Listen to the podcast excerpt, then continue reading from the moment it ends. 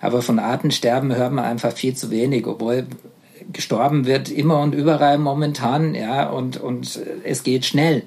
Ja, das Klima erwärmt sich und, und, und verändert sich und auch das geht viel zu schnell für uns als Menschheit. Aber ein Organismus ist von heute auf morgen geschädigt, gestresst und dann eben übermorgen tot. Und das war es dann zumindest mit der genetischen Vielfalt.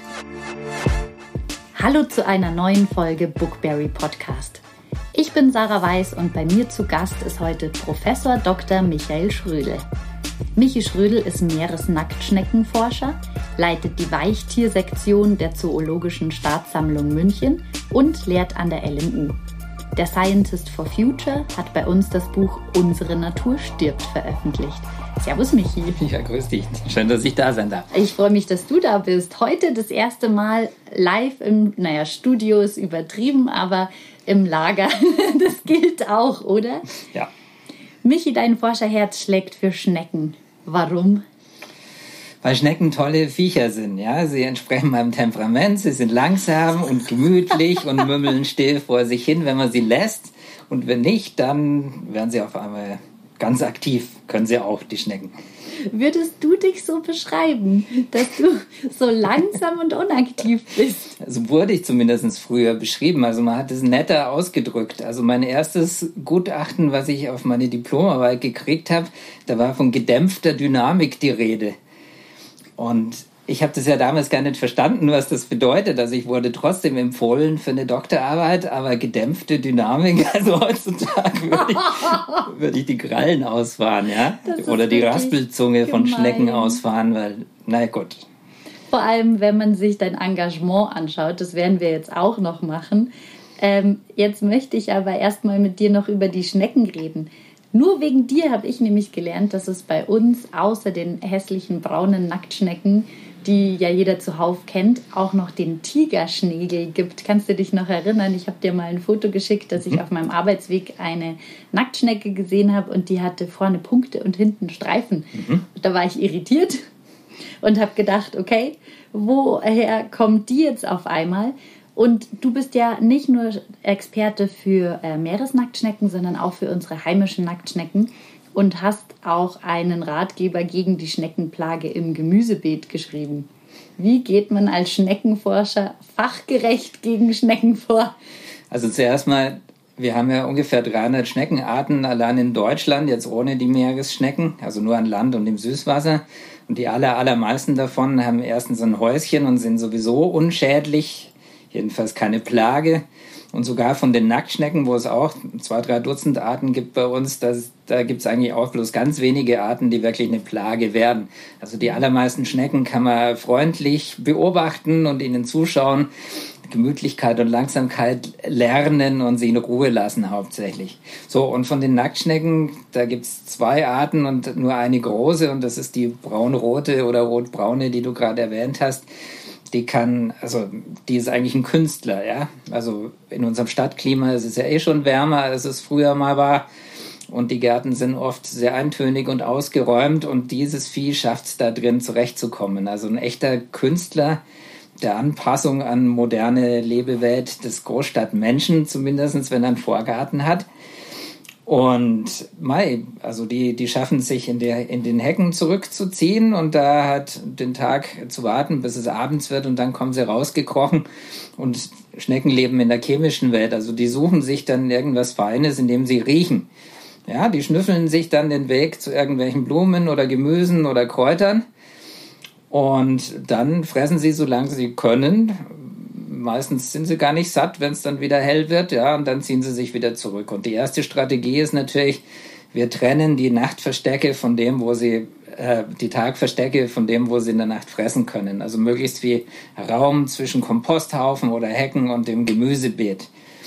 Das ist schon mal das Erste. Und das Zweite wäre, wenn man langfristig wenig Ärger mit Schnecken haben will, sollte man einen naturnahen Garten haben.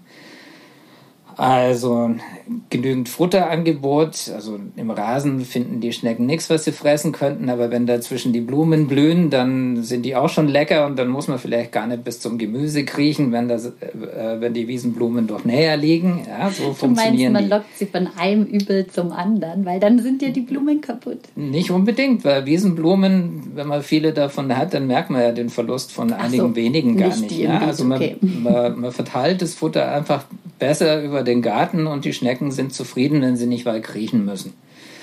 So, und in einem naturnahen Garten stellen sich früher oder später auch die natürlichen Fressfeinde, auch von Nacktschnecken ein. Und da gibt's ja viele. Also Igel und Spitzmäuse und Kröten und alle möglichen Insektenlarven. Übrigens auch die Larven von Glühwürmchen fressen kleine Nacktschnecken. Ja, und jetzt müssen wir halt noch Glühwürmchen haben irgendwo. Ja, also wenn es die gäbe, dann wären deren, deren Larven Fressfeinde der Schnecken und dann balanciert sich das Ganze ein und dann hat man einen Garten, in dem es zwar weiterhin Nacktschnecken gibt, aber eben auf einem niedrigen Niveau und die fressen dann auch nicht so viel und das spielt dann keine große Rolle. Also das wären die sanften Methoden, um der Plage Herr zu werden. Ohne dass man auch nur eine einzige töten muss. Das Man hört muss- sich schön an. Man muss noch keine zerschneiden und keine zerquetschen und vor allem keine vergiften. Kriegst du da Albträume davon? Nein, aber ich, wurde, aber ich wurde dazu gezwungen, mich damit zu beschäftigen, weil meine Frau, als sie dann mal Salat anpflanzen wollte, das hat sie dreimal nacheinander versucht und dann stand sie weinend vor mir. Mal Salat, das geht überhaupt nicht, die sind alle weggefressen und, und du bist Schneckenforscher, tu doch was. Das waren ihre Worte tatsächlich. Und dann haben wir gedacht, okay, also es gibt Leute, die leiden wirklich körperlich und geistig daran, dass ihre Pflanzen gefressen werden und das immer wieder. Also es ist ein echtes Bedürfnis vieler Menschen, dass ihnen da geholfen wird. Und dann habe ich mich mit dem Thema, was mache ich gegen Schnecken im Garten, halt auch beschäftigt. Am Anfang rein wissenschaftlich, ja, und dann ja, also weil ich musste, ne? Und danach hat es mich dann auch interessiert, weil so viele Leute haben sich damit gar nicht beschäftigt. Äh, einen Tod muss man dann sterben, gell? Und weil wir jetzt auch beim Thema Sterben sind, du machst ja immer wieder darauf aufmerksam, dass das globale Artensterben immer noch völlig unterschätzt wird.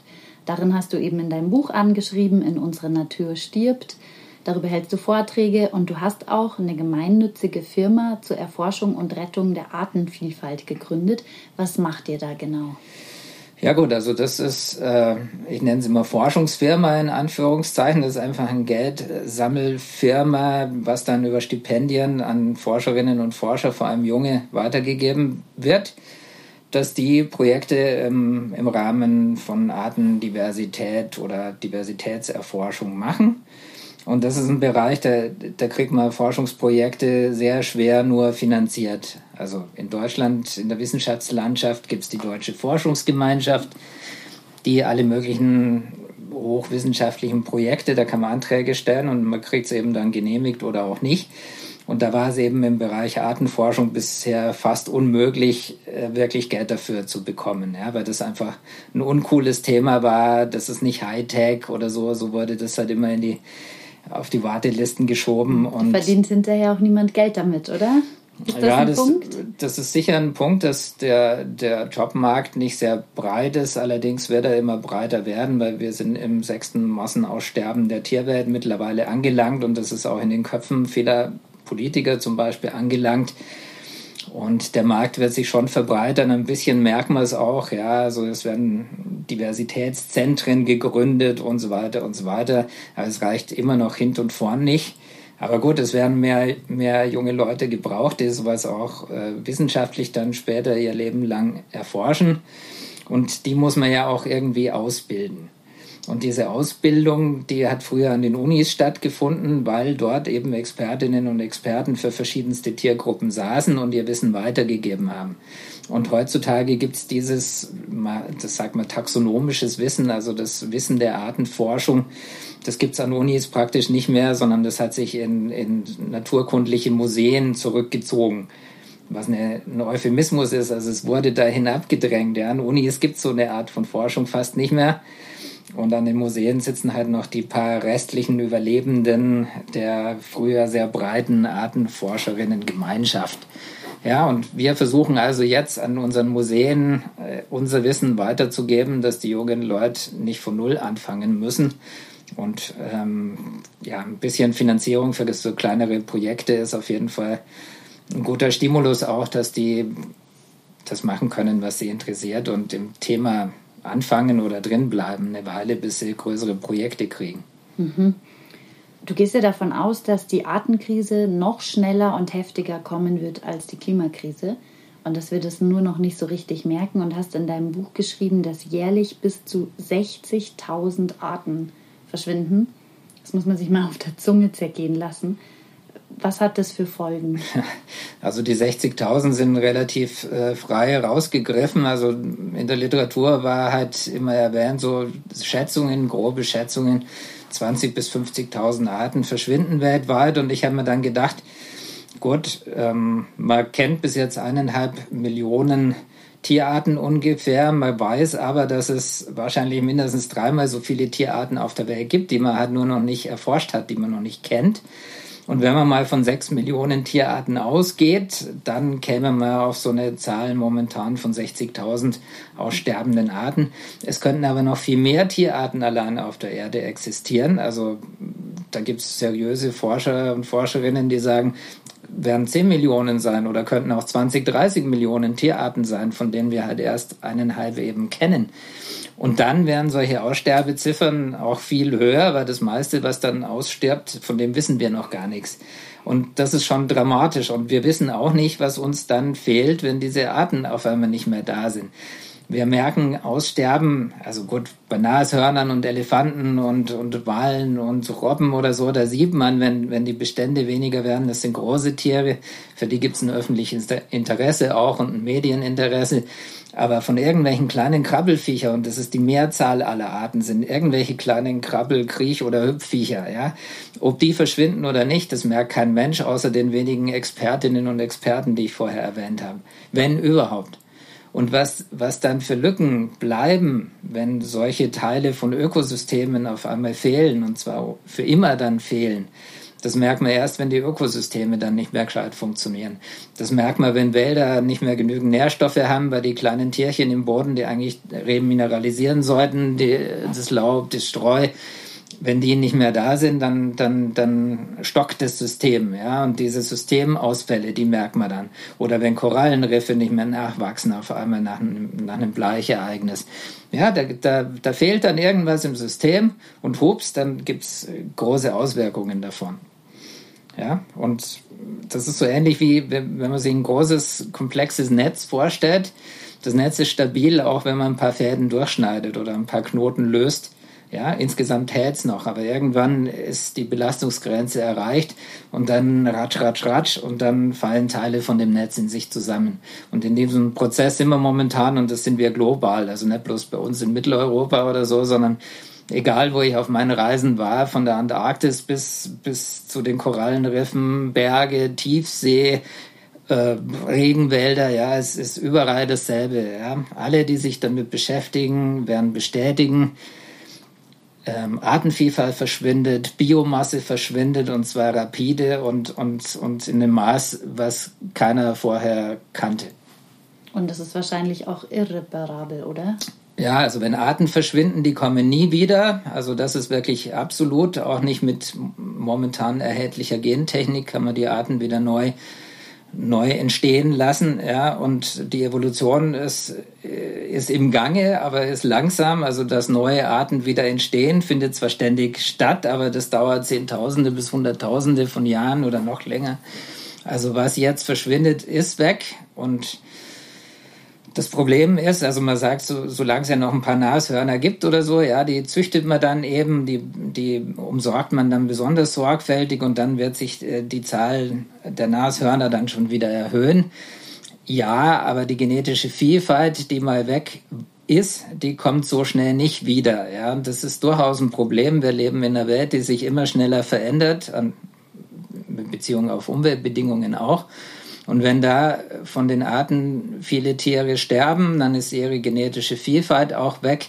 Und das wäre genau das, was die Art bräuchte, um sich mehr oder weniger erfolgreich in der Zukunft äh, auch halten zu können. Ja? Genetische Vielfalt, Anpassungsvermögen an sich verändernde Bedingungen. Hm.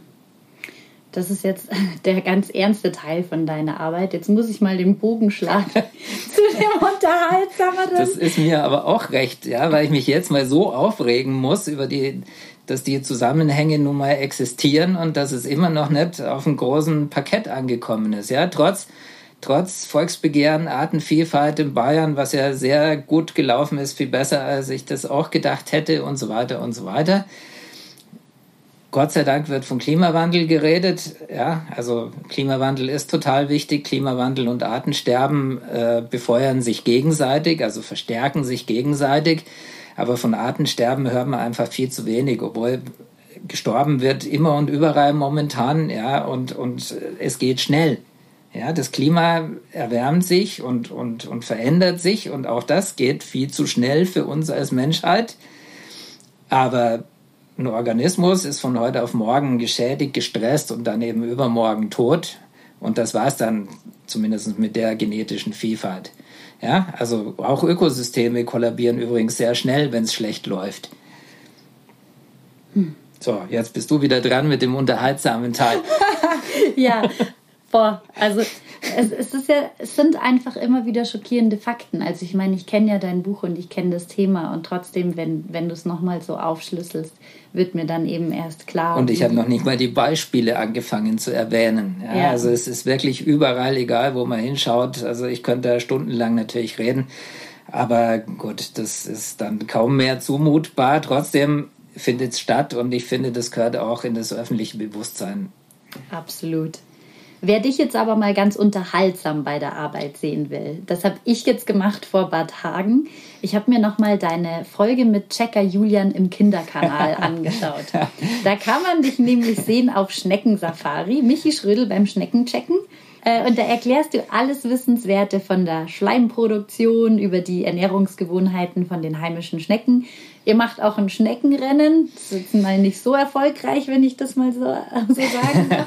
Das Beste von dem Schneckenrennen haben wir ja gar nicht, also wurde gar nicht gesendet. Also wir haben, wir haben uns da eine Stunde oder noch länger vergnügt wir haben Grimassen geschnitten, ja, um zu überbrücken, dass die Schnecken natürlich überhaupt nicht gerannt sind, sondern halt friedlich auf unserer Rennstrecke saßen und sich so ein bisschen rumorientiert haben mit ihren Fühlern und sonst halt gar nichts gemacht haben, ja. Wir, werden, wir haben sie angefeuert, wir haben gepowert, ja, und sie haben einfach nichts, sich nicht gerührt.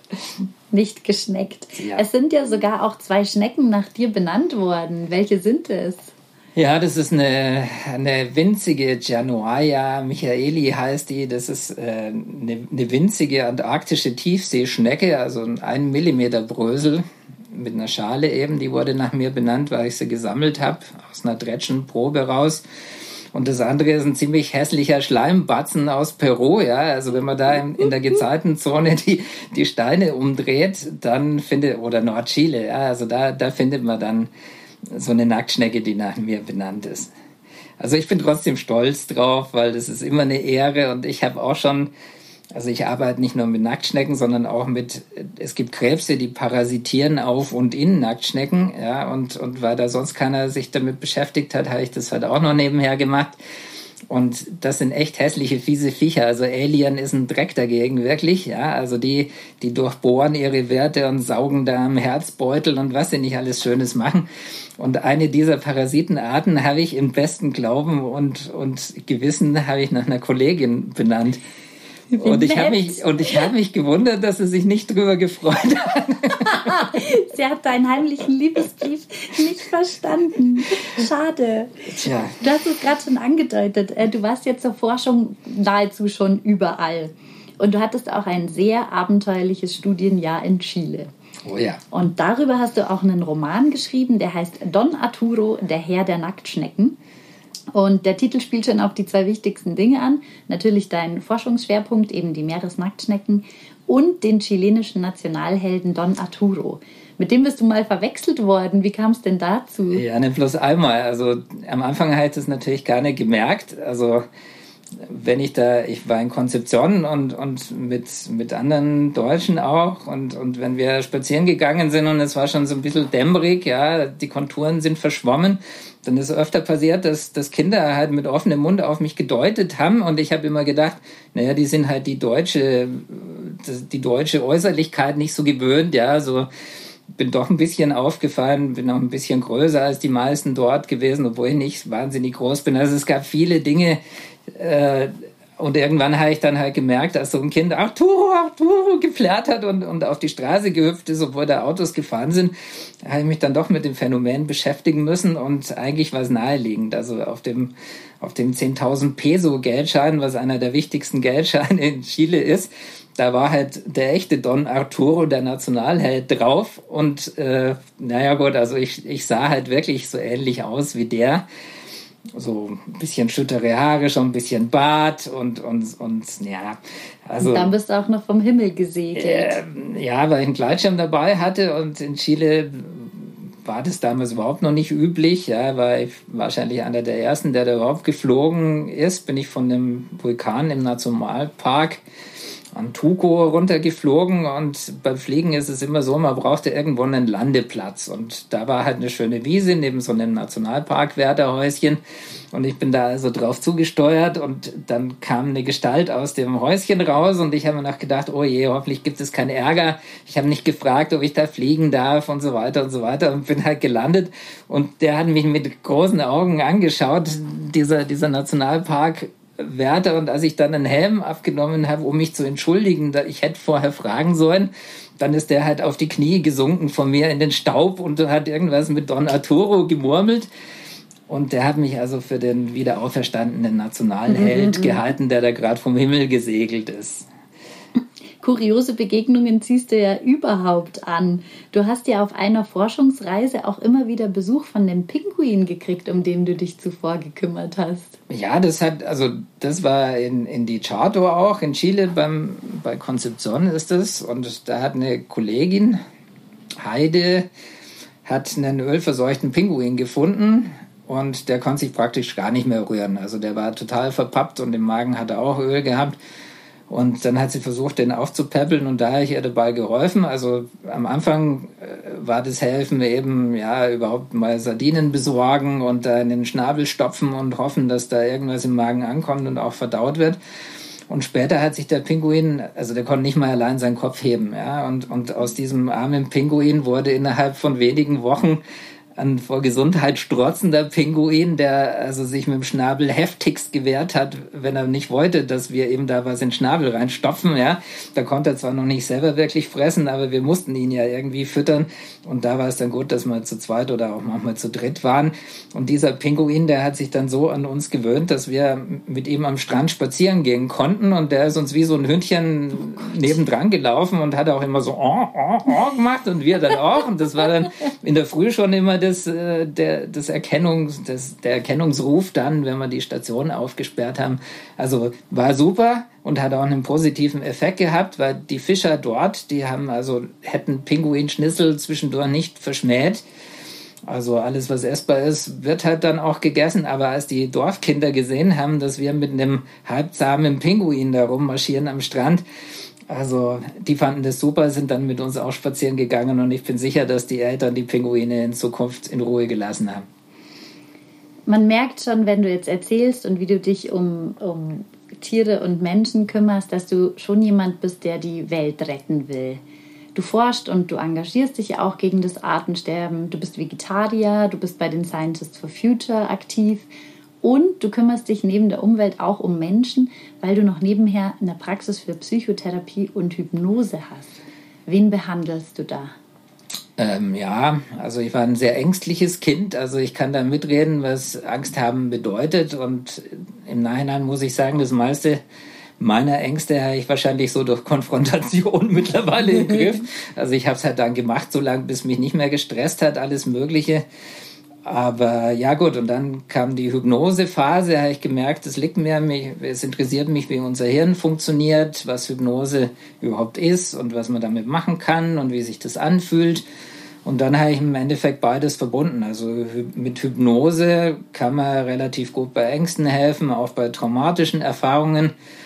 Und weil ich das kenne, selber aus eigener Erfahrung, bin ich da, glaube ich, auch einfühlsam genug, dass ich verstehe, wie ernst manche Probleme für Leute sind, die man gemeinhin nicht als solch als so schlimm empfinden würde. Also ich kann mich da gut reinversetzen und mit Hypnose kann man viel machen. Und das ist, für mich ist das ehrlich gesagt ja auch eine ziemliche Entspannung. Nicht bloß, dass ich sehe, dass andere Leute auch Probleme haben, sondern, sondern Hypnose ist einfach tief entspannend und ob ich hypnotisiert werde oder ob ich hypnotisiere, der, der Entspannungseffekt ist der gleiche.